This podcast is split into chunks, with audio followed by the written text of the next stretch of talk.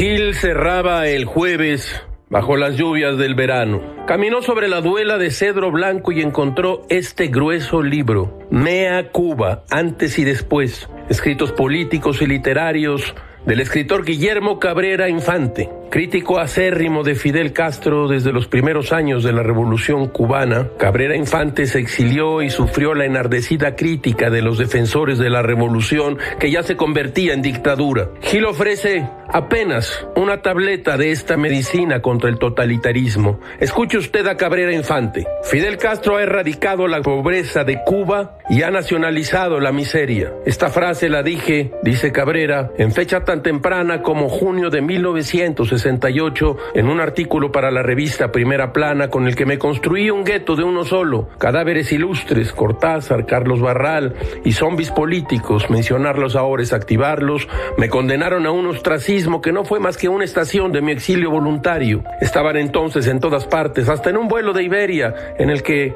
el sobrecargo se convirtió en una pobre carga castrista. Epítetos al uso, gusano, sin advertir que uno siempre se puede convertir en mariposa, lacayo del imperialismo, insulto preferido o proferido por otro lacayo de otro imperialismo. Todo, todo es muy raro, caracho. Como diría Wallace Stevens, el buen humor es un deber que tenemos para con el prójimo.